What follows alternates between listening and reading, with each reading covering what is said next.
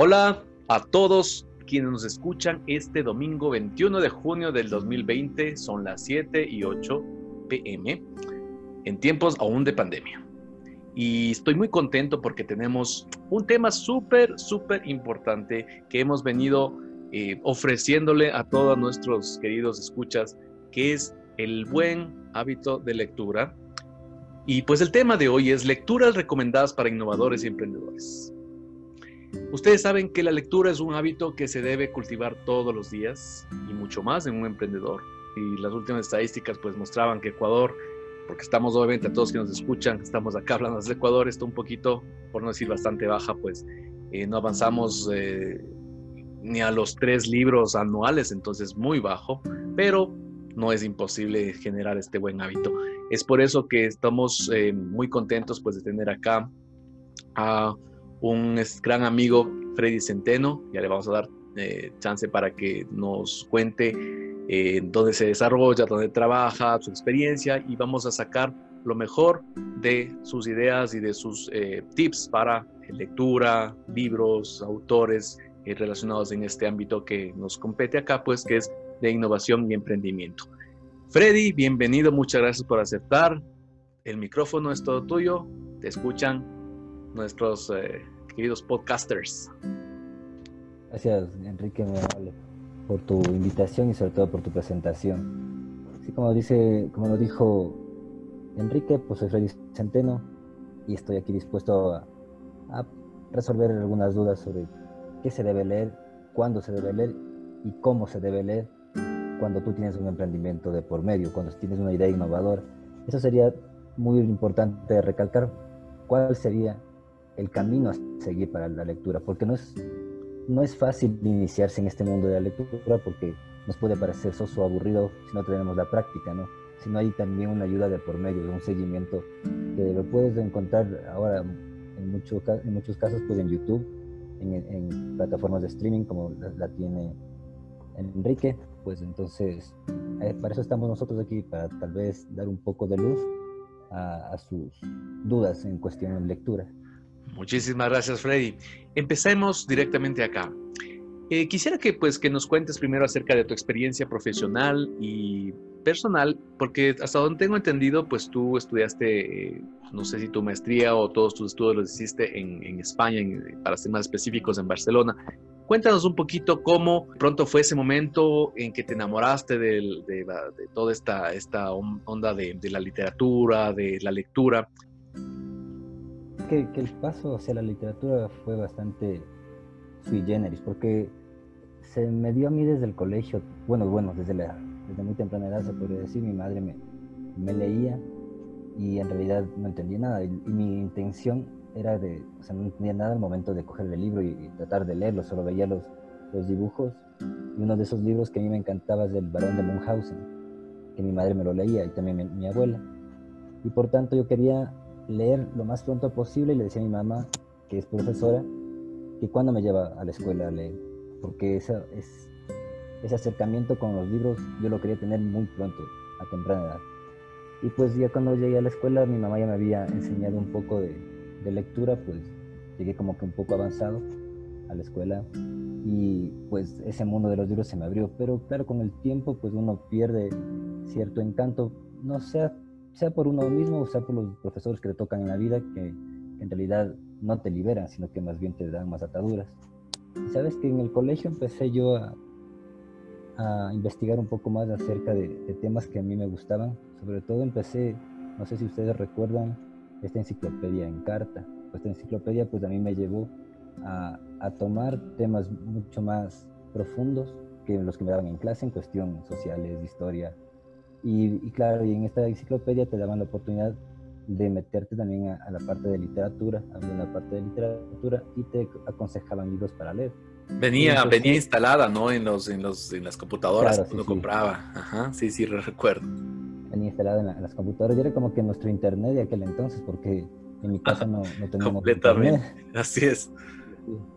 Entonces, eso era lo, lo, bonito de verte, claro, eran como cinco discos que tenías que instalarlos en, en tu computador y que tenían información, bueno, una, información bastante eh, producente para, para, un chico de colegio. Sabes que yo en, el colegio pues tenía problemas de, en la educación, en realidad no creía en lo que yo sabía. Me decían los, los profesores que supuestamente era inteligente, pero en realidad no lo, no lo creía en realidad. Pero a mí me ayudó los libros, o sea, empecé a leer mucho más y adentrarme en ellos y fueron como que mis mejores aliados, mis, mejores amigos, y me fui dando cuenta de que los libros eran para mí la razón de mi vida. Pero igual como en esta sociedad que te impulsan también a, conseguir esos, esos, éxitos y esos logros económicos, y sabemos que dentro de la, de la parte lectora, pues no vas a tener como una profesión de, lector, ¿no? No hay una profesión de, lector experto. Entonces, siempre te orillaban a, que busques el éxito económico, pero no a veces el éxito personal como o en el momento como que te sientes más cómodo dentro de tu vida.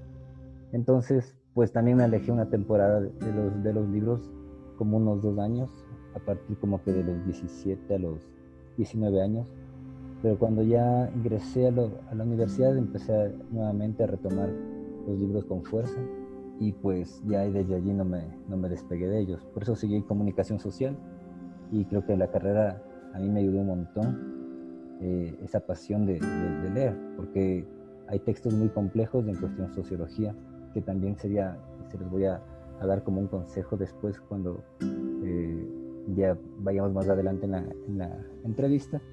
Pero sería interesante, o sea, ¿por qué leer estos libros también pueden ayudarte como dentro de un proceso de innovación, dentro de un proceso de emprendimiento? Perfecto.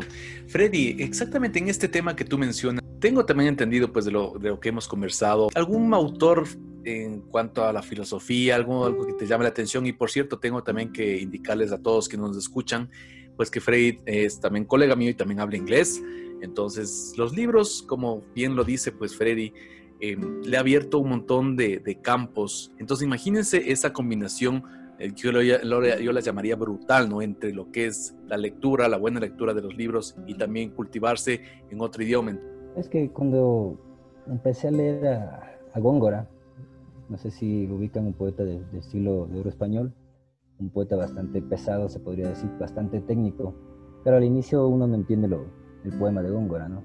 Pero te queda esa musicalidad dentro de la cabeza porque está muy bien elaborado, tan bien hecho obviamente tenías que entender un montón de conceptos, porque cuando Góngora habla, también está hablando la, la época dorada también de griega, ¿no? O sea, se, se remite a ciertos textos griegos, a ciertas historias, a ciertos mitos griegos, y, te lo va transformando dentro de un poema y lo va, lo, y lo cataloga o lo puede diferenciar, se podría decir. O sea, si hay un amor de por medio, yo lo voy dibujando a través de, de mi poema y te voy explicando a la misma vez el mito sea, las palabras son complejas, los sentidos igual, pero esa emoción al momento de leerle, esa musicalidad que, que se marcaba dentro del poema, pues a mí me, llamó mucho la atención. Creo que todos los, poetas de oro español, Góngora, Quevedo, de la Barca, entonces fue como que para mí, wow, ¿cómo, cómo logran escribir también? Yo sé que cuando uno inicia también en la escritura, también escribo, entonces cuando tienes esta, este impulso a estas personas que en realidad lograron llegar muy alto en cuestión literatura y, que hasta ahora se los estudia en las universidades, pues te pones de un listón muy alto y empiezas, claro, a tratar de elaborar poemas como, como ellos lo hacen, pero obviamente te falta la pericia porque no tienes la práctica suficiente y te, y te falta el conocimiento. Entonces ese conocimiento también es como una búsqueda de emprendimiento en uno mismo, ¿no? Porque estoy tratando de, buscar algo, de aprender algo en mí, crear algo diferente, este poema diferente, porque yo no lo tengo dentro de mí, sino que quiero crearlo. Claro, tengo que investigar un montón de por medio, pero tener en cuenta de que no es imposible, ¿no? Porque si Góngora lo, lo logró, pues yo también en algún momento lo lograré. Con un trabajo duro, eso sí, con lecturas mucho más profundas. Y pues cuando se me presentó el libro en, sobre mi mesa que se llama, se llama Crimen y Castigo de, de, Fedor, de Dostoyevsky, pues fue como que una puerta inimaginable, porque lo que tiene de, de bueno Dostoyevsky es que a algunos les puede parecer infumable el libro, porque, porque se mete mucho en la psicología de los personajes, porque retrata muy bien los lugares, pero esa psicología creo que es lo que prima en él, a tal punto que que Freud también retomó ciertos estudios bajo la, bajo la perspectiva, bajo la óptica de Dostoyevsky. O sea, imagínense qué tan bien eh, Dostoyevsky analizaba la psicología de sus personajes porque se paraba en las plazas, se detenía en las plazas a, observar a la gente por horas, a determinar cuáles eran los factores que les hacían actuar de cierta forma. Entonces, era un investigador a lo sumo, ¿no? Yo tengo un proyecto de por medio, tenía un proyecto de, por medio de Dostoyevsky de sacar libros rápidamente, Porque él como era un, apostador con más entonces tenía que pagar deudas. Y esas deudas a él pues lo, impulsaban a que busque eh, la creación, que era lo que mejor sabía hacer. A veces nosotros nos aventuramos en cosas que, que en realidad no entendemos mucho y que, y que creemos saberlas, pero en realidad no. En cambio, Dostoyevsky sabía escribir, sabía que era su fuerte y, pues se tenía que meter allí. Sabía que era también un buen jugador, pero que sabe muy bien que en los juegos de azar pues puedes perder o puedes ganar. Entonces, Dostoyevsky tenía este as bajo la manga que era la escritura y pues le pagaba muy bien. Desde esta perspectiva, Freddy, ¿tú crees que los, eh, los innovadores y los emprendedores eh, son lo mismo o cuál sería la diferencia? Yo pienso que el, el, el innovador es esa, es esa persona que tiene la capacidad de crear algo nuevo.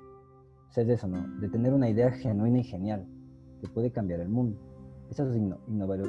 Es decir, si yo tengo un, un teléfono de como los, antiguos, los, esos enormes teléfonos celulares, hmm. pues después vino Apple como una innovación increíble, ¿no? o sea, tuvo una idea y esta idea pues la, la mejor es innovar. En cambio, en el emprendimiento de esa persona que se lanza al vacío.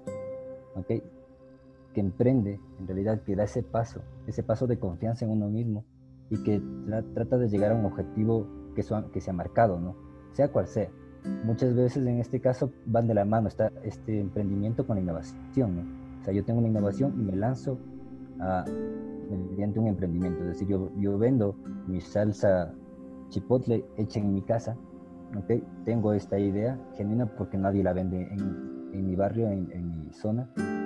Pero ahora sí doy el, paso, el paso hacia el vacío, ¿no? El paso que me permite a mí llegar pues a, a, un, a un, estadio diferente. O sea, tratar de confiar en, porque esa es la, la, parte creo que más difícil, es, es, la confianza que uno debe tener en uno mismo para emprender algo. Porque emprender algo, completamente de, acuerdo. Que hay las voces de los negativos, de la gente que siempre te dice, no, oye, ¿por qué vas por allí? No, eso, eso no, va, no te va a dar. que te, obligan a quedarte en la zona de confort de cierta forma. Claro, sí, sí, así es. Y eso, y eso no lo hacen por maldad, eso hay que tener en cuenta, ¿no? por lo general empieza desde tu familia, ¿no? porque tu familia ha vivido dentro de un, en mi ejemplo, en mi caso, mi familia siempre vivió con un sueldo fijo. Y para ellos emprender nunca estuvo en su mente, o sea, tú consíguete un trabajo fijo y con esto pues vivirás toda la vida. Entonces a veces es como que en la familia no, no, no, le comprenden y lo ven como un loco. Porque uno está disparando por, todo, por todos los lados a ver qué sale a ver qué sale, porque no todos los emprendimientos te van a resultar, ¿no? Exactamente. un montón de veces, pero la cuestión es levantarse, es como lo que hizo, lo que hizo Thomas Alva Edison, o sea, no fueron mil errores, sino que fueron mil intentos para llegar a alguna solución. O sea, no hay error mientras estés tú pensando en qué voy a hacer y si tengo los parámetros necesarios. Obviamente, si no, si yo quiero sacar un libro, no leo, no estudio, no escribo, y quiero ser un novelista de primera mano, pues nunca lo voy a No va a resultar completamente. claro, aunque tenga ese emprendimiento en mente y así lo ponga, le ponga ganas y le ponga dinero, o sea, no puedo escribir si no tengo ese conocimiento de antemano, ¿no?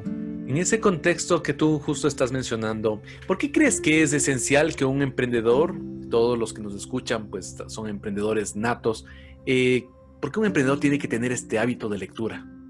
Y, y, mezclémosle con, con este otro contexto en nuestro país, en este caso Ecuador. ¿El Ecuador tiene hábitos de lectura? ¿Qué crees tú? La verdad es complicadísimo que Ecuador llegue a, a tener unos hábitos de lectura que sean sanos. Porque ahora las redes sociales, las plataformas digitales, no, no hay que echarles toda la culpa, porque la culpa es nuestra, que nosotros eh, seleccionamos para leer la, la, web está abierta para que tú puedas bajarte libros de cualquier tipo, pero claro, se te hace más fácil leer las cosas muy cortas, a tal punto que dentro de los pensum de los colegios, como yo también fui profesor de, colegio, entonces te das cuenta que reducen los textos para hacerlo más fáciles para los estudiantes, o sea, esa reducción, esa reducción académico, o sea, es como que le vas a matar al autor. Yo cuando tuve entre mis manos uh, El crimen y castigo de Dostoyevsky, sabía que era un libro complicado, pesado, grande, ¿no? Pero ahora los chicos leen ese mismo texto, pero lo reducen a la tercera, cuarta parte. O sea, te leen del 10 al 25. Te está dando una especie de, de facilismo, ¿no? Claro, hay un facilismo de por medio y eso creo que nosotros tenemos que tratar de, de saltarlo, ¿no? De no abordarlo porque hay que ser inteligentes al escoger nuestros textos, porque no a todos nos va a gustar lo mismo, obviamente. Pero en Ecuador más o menos la, UNESCO creo que tenía un, registro de, un, de menos de un libro anuales. Imagínate. De menos de un libro anuales que se lee en el Ecuador. Y eso lo hicieron en el, en el 2016. Yo pienso que ahora será mucho menos. Porque, como te digo, las redes sociales han ayudado a que, la, a que los estudiantes no lean. Antes, por lo menos por obligación, leíamos Ahora ya no, porque son unos textos muy, muy, muy básicos que te genera el pensum académico ecuatoriano.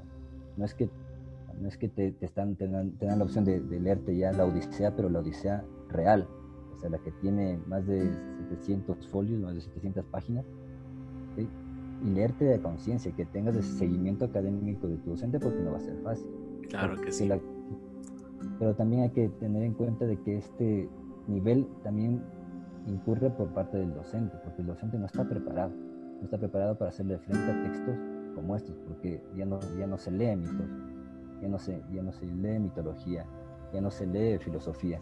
Todo eso como que se ha ido perdiendo con el tiempo, porque ya no, ya no es necesario prácticamente, ¿no? ya no es necesario, entre comillas, esa necesidad de dejar lo social hacia un lado, pues ha ido dañando mucho a la sociedad porque no te dan ese espacio para entenderte a ti mismo. ¿no? Ahora estamos en una sociedad que va tan rápido y por ende, como va tan rápido, lo que yo quiero es posicionar algo.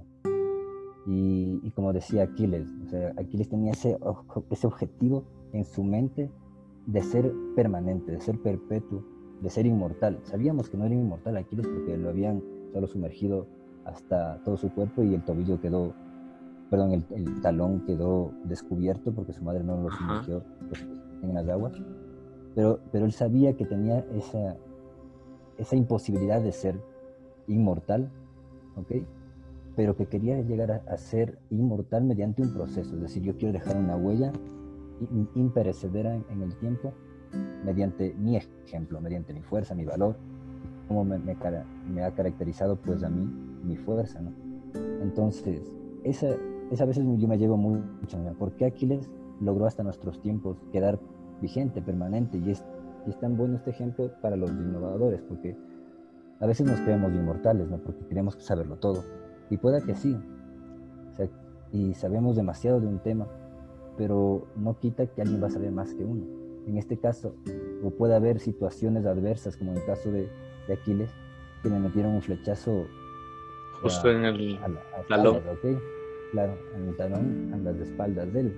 Y obviamente cayó muerto, o sea, porque mediante un acto cobarde. Entonces nosotros, no, por más valientes que seamos, por más conocimiento que, que tengamos, siempre va a, haber, va a haber adversidades que te pueden frustrar tu camino de, de dejar una huella imborrable, ¿no? indeleble a través del tiempo. Del tiempo, perfectamente. Entonces el innovador tiene que ser, bueno, o el emprendedor tiene que ser muy inteligente en ello, saber que tiene fallas, él también hacerse un DAFO, hacerse un Canva, él mismo, o sea, decir, a ver, ¿qué, ¿qué, puedo dar? ¿Dónde están mis fallas, mis falencias? ¿Dónde están mis debilidades? Porque es necesario que yo sepa eso, porque si no, en realidad estoy tirando ciego, estoy disparando ciego al, vacío.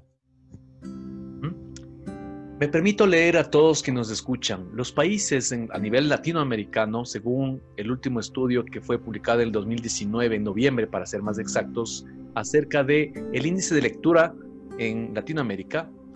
Chile con 5.4 libros al año, Colombia con 5 libros al año por persona. Tenemos a México con 2.8 libros al año y Ecuador no está en la lista. Entonces, esta clase sí es un poco, como Freddy mismo pues comentaba, es un poco triste realmente em, que no estemos, no aparezcamos ni siquiera en el estado de, de, por lo menos un librito al año. Como tú bien lo dices, pues con este auge de las redes sociales, al parecer el hábito de lectura se está desapareciendo muchas veces a manera de, no sé si de chiste o de, gracia por molestarle a mis estudiantes. Eh, desde la academia, obviamente, les digo, ustedes parece que leen más memes que un libro. Entonces, y me dicen, no, profe, sí leo. Pero cuando se les manda a leer alguna, un texto, alguna, un libro, pero ojalá tenga dibujos, profe. Les digo ustedes, wow, tenaz. Y no sé si te haya pasado eso pero creo que a todos los docentes nos sucede eso, ¿no? Mira, bueno, en este contexto no está todo perdido, ¿no?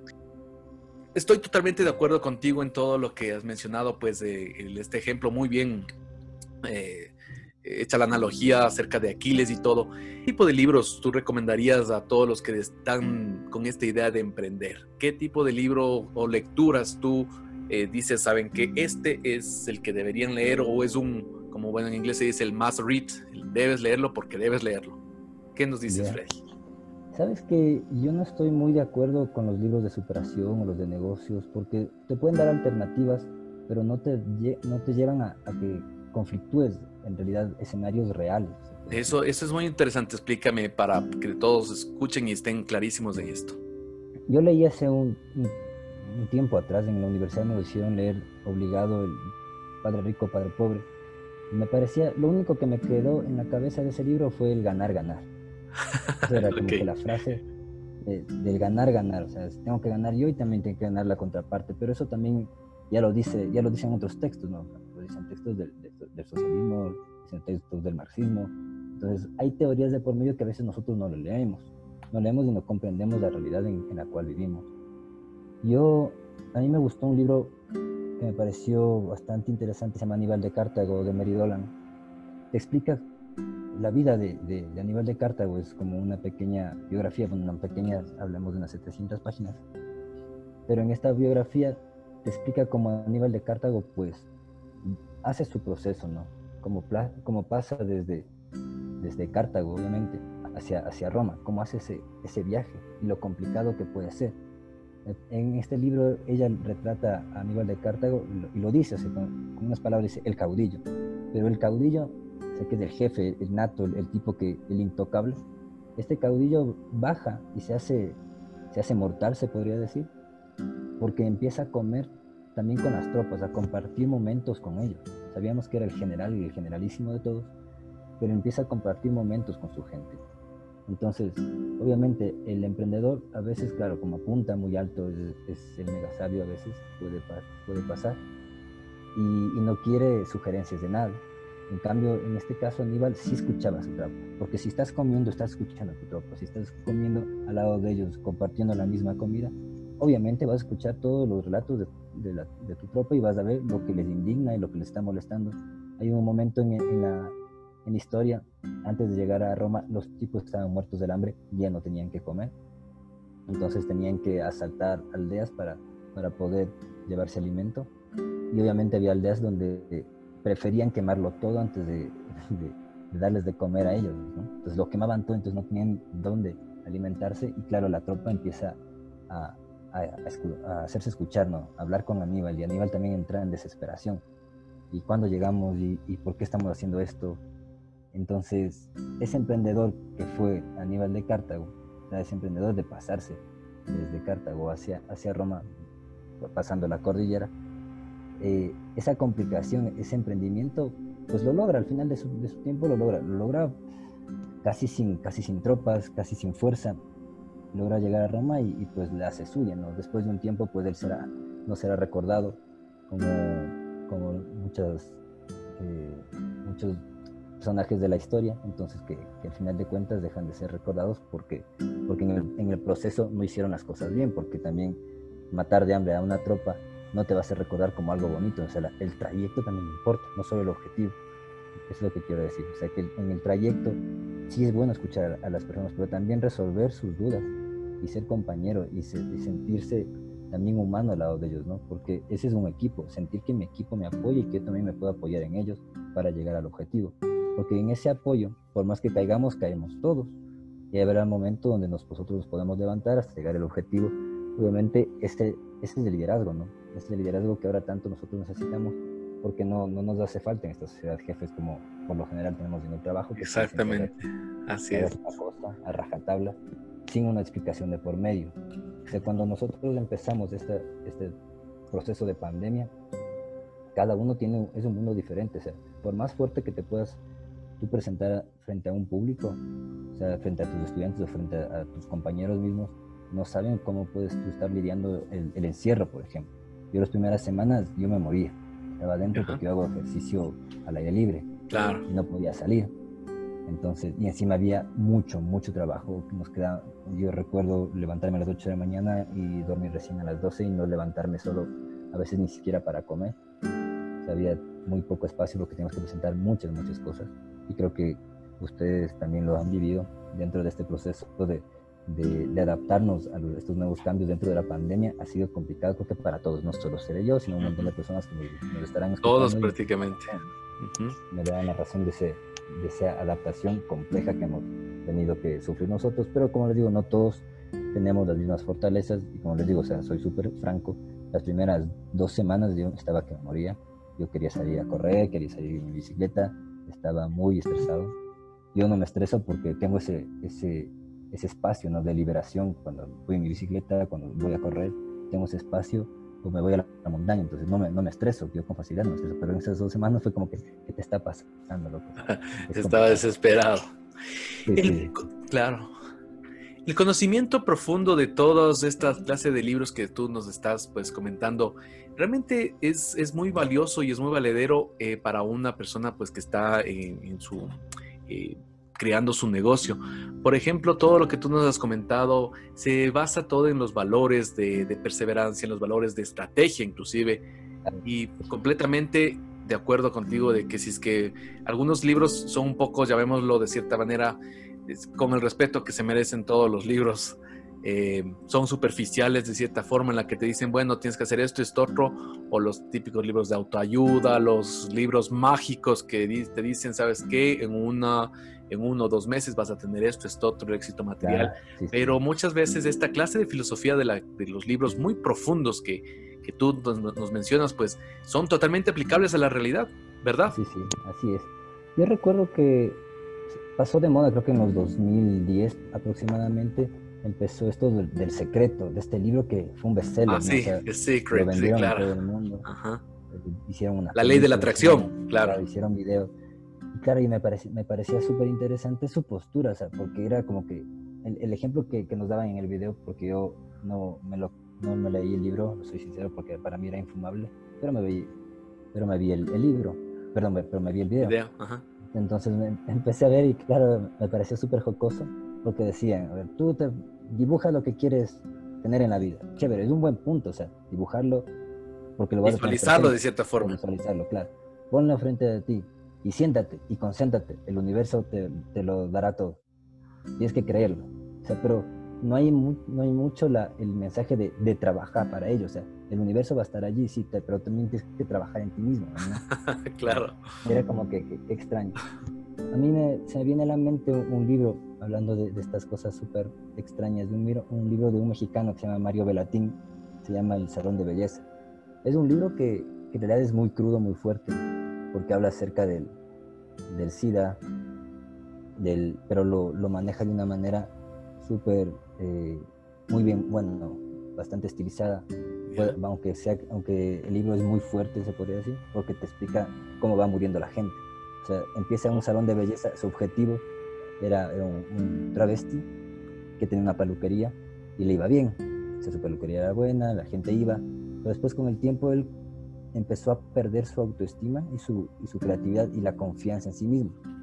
¿okay? Empezó a morirse, era como que le hacía un guiño también a, a, la metamorfosis de Kafka, donde claro, la, eh, eh, Gregorio Samsa se transforma en, un escarabajo, ¿no? entonces es como que está en su mundo y empieza a deprimirse que, a tal punto que, en realidad es, es, totalmente distinto a las personas que le rodean. Lo mismo pasa en este, en este libro. empieza a, convertirse este salón de belleza en un moridero. O sea, él solo recibía gente que tenía, ya estaba a punto de morir y él les cuidaba. Wow. Les empezaba a dar comida, les, les daba para que se duchen, les daba una cama, porque no tenían dónde quedarse estas personas, porque saben y es una crítica a la sociedad, ¿no? O sea, como que el tipo que es homosexual o que es travesti o que es de grupo LGBTI, entonces como que tiene ese estigma en la sociedad y él lo, lo retrata muy bien, porque la sociedad todavía no está, no le veo todavía preparada, no le veo consciente de que hay personas que tienen diferentes modos de, de vivir, ¿no? Ajá. Y de enfrentar el mundo. Entonces, claro, él hace una crítica brutal a eso y es como que esa sociedad que, que invita o que empuja a la gente a, morirse, pero no, no, no, solo físicamente, ¿no? sino que también emocionalmente, espiritualmente, eh, mentalmente. O sea, todo eso viene, tiene que ver mucho también con el emprendimiento. ¿okay? O sea, si yo estoy dentro, creo en mí mismo y, veo que puedo sacar a flote a otras personas, estoy ayudando, estoy, siendo un líder. Pero si yo doy, abro mis puertas para que todos vengan a morir, soy un, soy un mezquino, ¿no? Porque sé que no...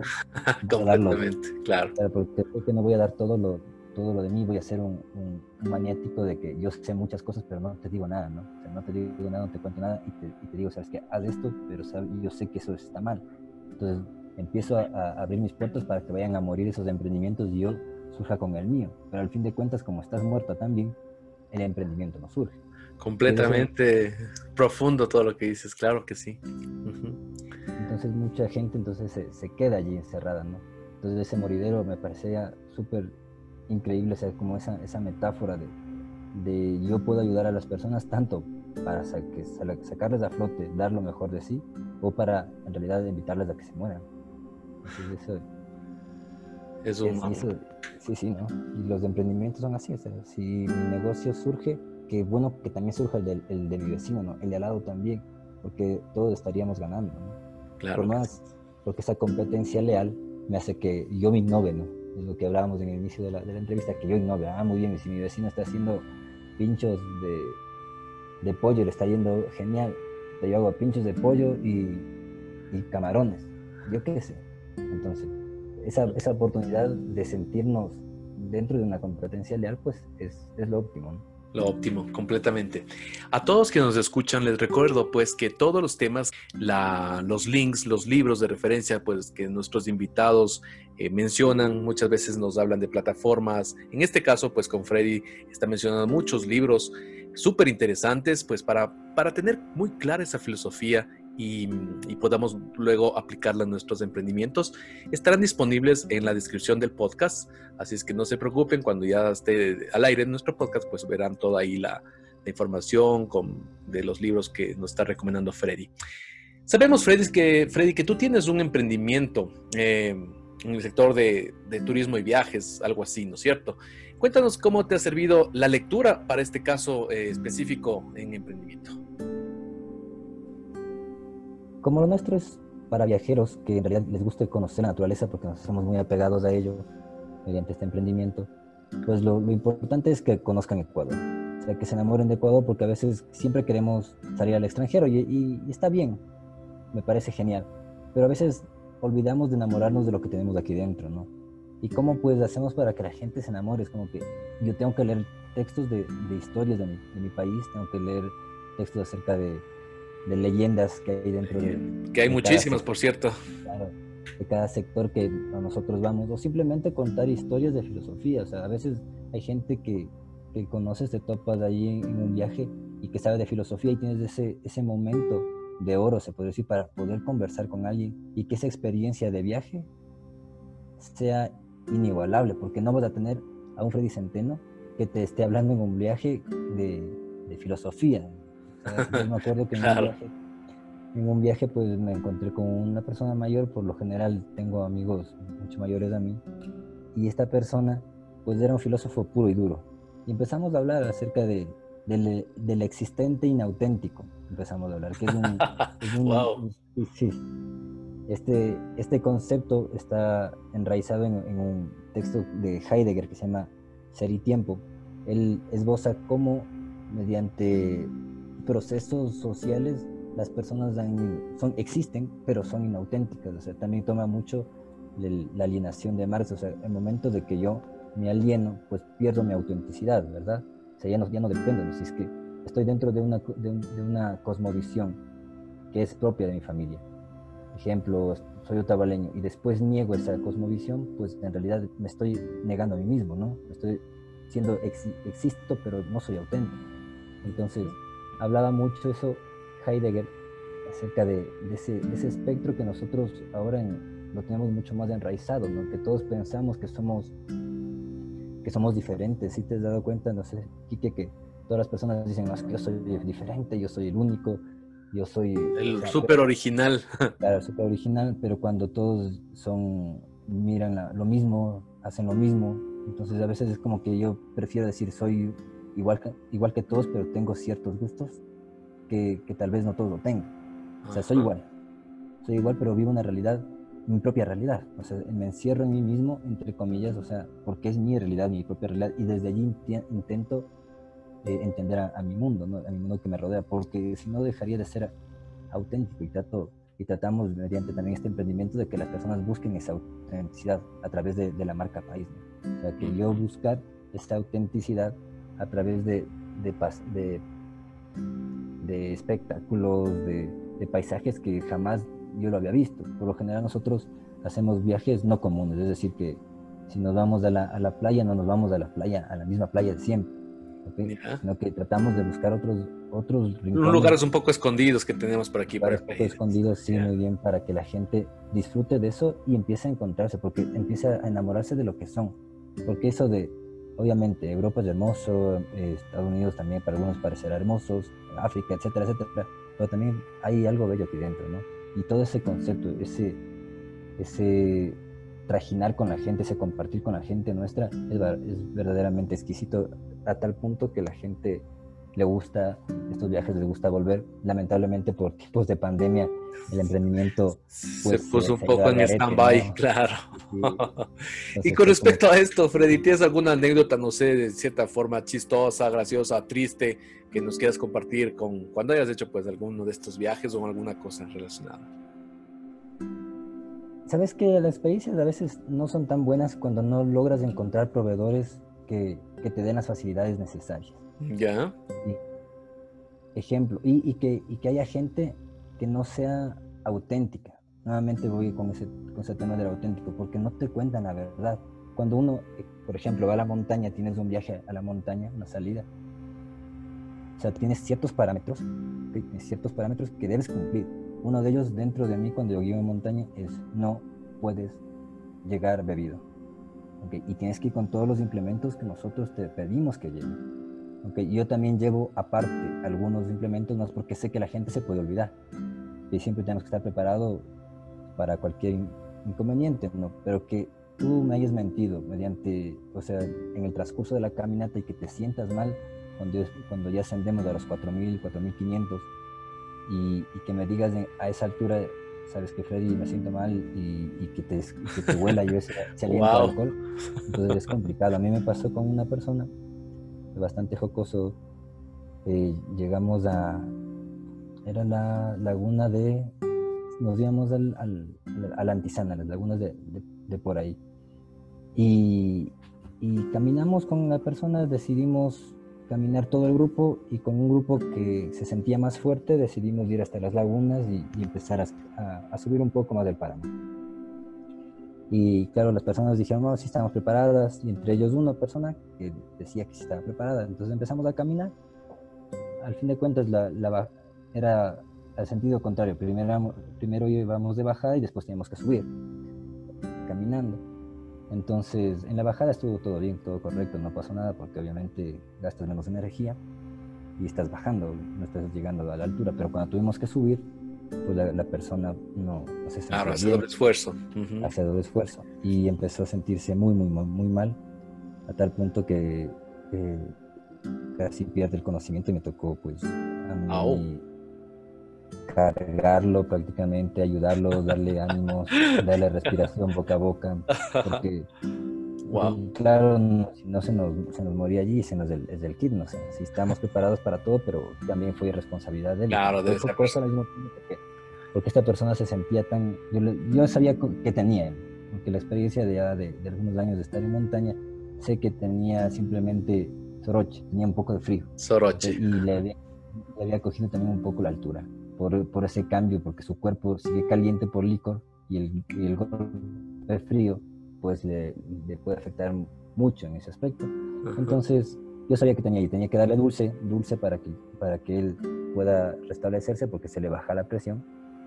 Y claro, pues, cuando estás preparado para esto, no conoces a tu cuerpo, te sientes morir y él empezó, no, es que mi papá se murió del infarto y se murió del corazón, yo no me quiero morir, yo no me quiero morir. Entonces y gritaba en medio de la, de la montaña y yo cargando todo el peso de él y bueno, para, para, perdón que te interrumpa, para, para que se hagan una idea, bueno, Freddy no es tampoco que, que tal vez tiene la voz así como súper atleta, realmente es bastante eh, con textura más bien delgada, entonces me estoy imaginando tal vez tú cargar a otra persona ahí entre los dos, ¿cómo lo lograste, no?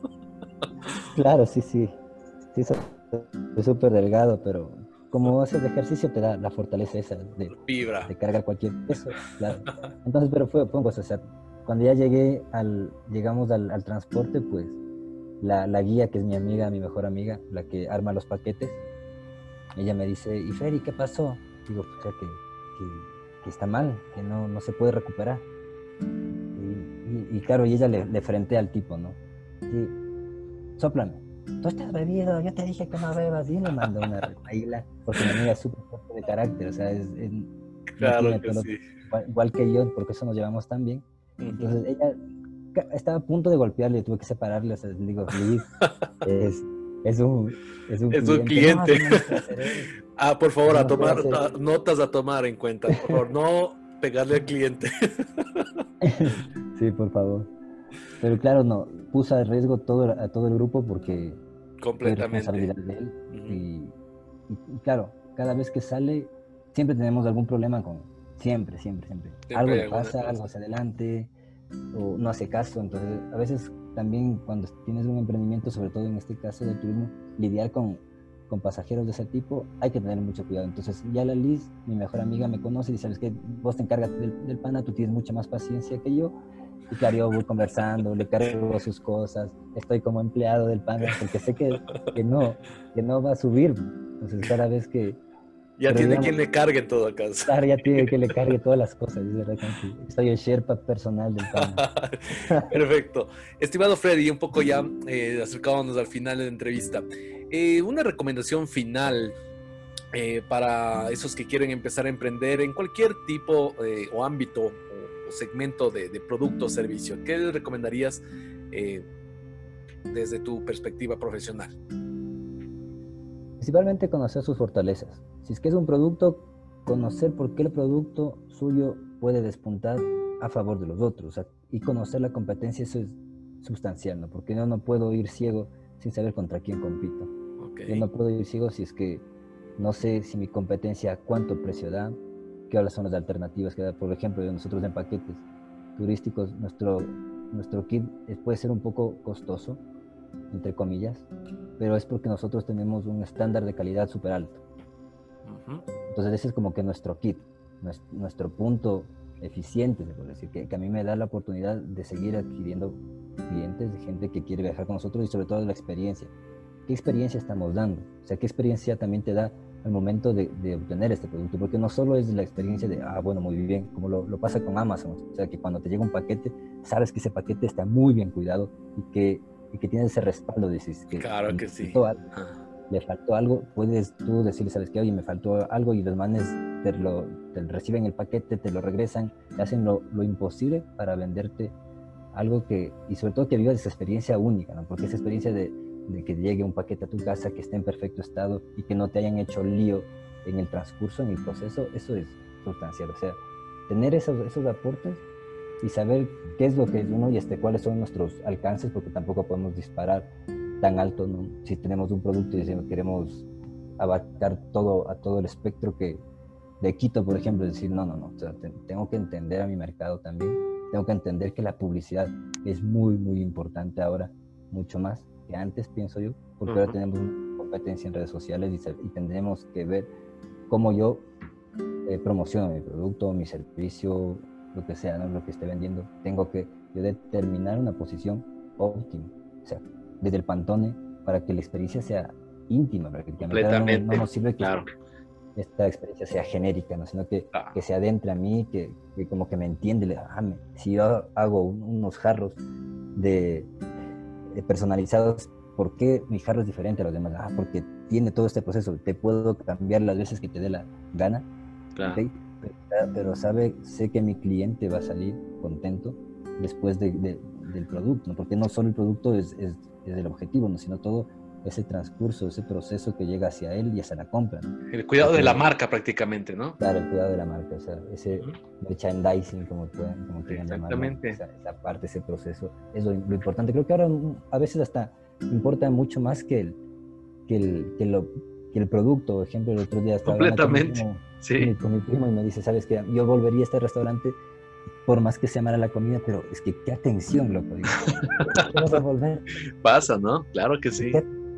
Es que qué atención que tiene esta señora. O sea, yo sé que yo le puedo dar hasta tips para que cocine mejor y, y, sé que el, el, producto va, va a mejorar, porque es mejorable, pero lo más complicado es el, es el proceso de atención al cliente. todo ese proceso es mucho más complejo que llegar a un producto, ¿no? Estrella. Ya lo han escuchado, estimados. Todos nuestros emprendedores en este canal y los que nos escuchan estamos clarísimos en que el servicio al cliente y esa experiencia que le damos a nuestros compradores y a los futuros compradores y a los potenciales compradores es, totalmente esencial. Mi estimado Freddy, es una tradición en el programa pues de eh, hacer eh, dos últimos segmentos. El primero pues es eh, brevemente cómo una definición define a Quique Roser. Defíneme. ¿Cómo me ves? Amigo. Una persona que no teme decir lo que piensa y eso me agrada mucho de él y por eso puedo confiar en, que si es que te está diciendo algo, te está diciendo algo por, tu bien. a veces tú te lo puedes tomar muy a pecho. O sea, tienes dos opciones, o te lo tomas personal o no te lo tomas personal. O sea, si te dice, sabes que tu trabajo es mediocre, o lo tomas personal, te hiere, o, lo tomas como que oh, muy bien, es mi amigo, me está diciendo que mi trabajo es mediocre y que puedo mejorar.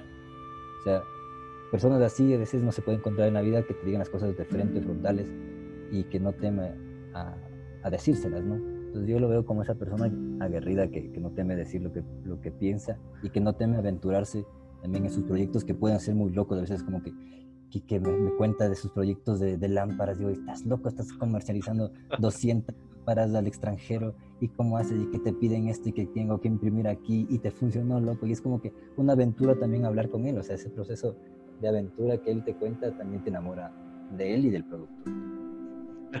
Gracias. Siempre los, los comentarios constructivos, obviamente, como en la, dentro del marco de la amistad. En, la última, en el último segmento eh, tenemos una especie de ruleta y esta es una sorpresita, igual otra, otra tradición en el programa. Te voy a decir unas 15, unas 15, 16, 16 palabras o frases y tienes que decir lo primero que se te venga a la mente. ¿Estamos? ¿Una sola palabra? O una sola palabra, como tú quieras, lo que es primero se te venga a la mente. Listo, empecemos. Empresa. Porvenir. Trabajo. Esfuerzo. Fútbol. Pasión. Odio. Egoísmo. Alegría. Eh, felicidad a tope. Llanto. Conflicto. Redes sociales. Una puerta, una ventana. Fama. Control. Mujer. Amor. Amor. Mujer. Reconocimiento. Eh, cuidado con eso. Ídolo. Ninguno. Crisis. Valentía. Fracaso. Eh, resiliencia. Familia. Corazón. Religión. Mm, no tengo. Pasión. El ciclismo. Sexo. Lujuria. Muerte. Etapa de la vida. Vida. Crecimiento. Y vamos ahora, ¿qué prefiere, qué prefiere mm, Freddy? ¿Duchazo o un jacuzzi? Una ducha porque desperdicia menos agua. ¿Avión, tren o automóvil? Eh, pienso que el tren me, me gusta más porque miras el paisaje. Ok. ¿Vino, cerveza o café? Vino. ¿Beatles o Rolling Stones? Eh, chuta, ¿Comer o dormir? Comer. ¿Planear o ejecutar? Me gusta más ejecutar. ¿Disciplina o talento? Talento. ¿Perro o gato? Un perro de ley. ¿Dormir en pijama o desnudo? Desnudo. ¿Comida extranjera o ecuatoriana? Una mezcla de las dos. Extranjera podría ser, me gusta más. Peli-. ¿Películas o libros? Libros, evidentemente. ¿Guapo y pobre o feo y rico? Guapo y pobre o feo y rico. Ajá. Guapo y feo y rico. ya. ¿Playa o bosque? Bosque, ¿Carne o vegetales? vegetales, ¿Presente o futuro? presentes, siempre presente. Y tenemos una última pregunta que en este ámbito siempre lo hacemos. Tienes unos 60 segundos para responder esta preguntita. ¿La dedicación y la constancia pueden hacer que una persona se convierta en un emprendedor exitoso o es solo un mito falso de esos libros de autoayuda que venden por ahí? Dale. Tiene que ser constante, perseverante, no puede dejarse por vencido, ¿no? O sea, es complicado no dejarse caer en momentos difíciles, pero hay momentos donde hay para levantarse siempre, ¿no? Si yo tengo un emprendimiento y creo en él, pues necesito creer en él. O sea, no necesito desapegarme de, la- de las frustraciones, van a estar allí. Decir, tengo que saber manejarlas, gestionarlas para que todo esto fluya, para que el emprendimiento surja y en realidad darle la oportunidad a mi negocio y a mí mismo de salir adelante en, en algo que me apasiona, ¿no? Sobre todo eso, algo que me apasiona. No se meten en cosas que no les apasione, por favor, porque se- de seguro se irá al garete. Muchísimas gracias, Freddy. Amigos, el tiempo nos ha quedado realmente corto. Les agradezco a todos por haber es- eh, escuchado este podcast y recuerden que tenemos mucho más material para la próxima semana, tenemos nuevos invitados y este podcast se acabó de grabar el 21 de junio del 2020, tiempos de pandemia, a las 8 en punto. Les agradezco mucho por haber estado con nosotros, Freddy. Muchas gracias por haber aceptado. Es un honor tenerte. Espero- te comprometo para una próxima entrevista. Claro, Amigos claro sí. queridos, muchas gracias. Esto fue Connected, Connecting Bus- Business and Life. Y este fue su servidor, Quique Rosero. Nos vemos. Hasta luego. Chao. Gracias, chao.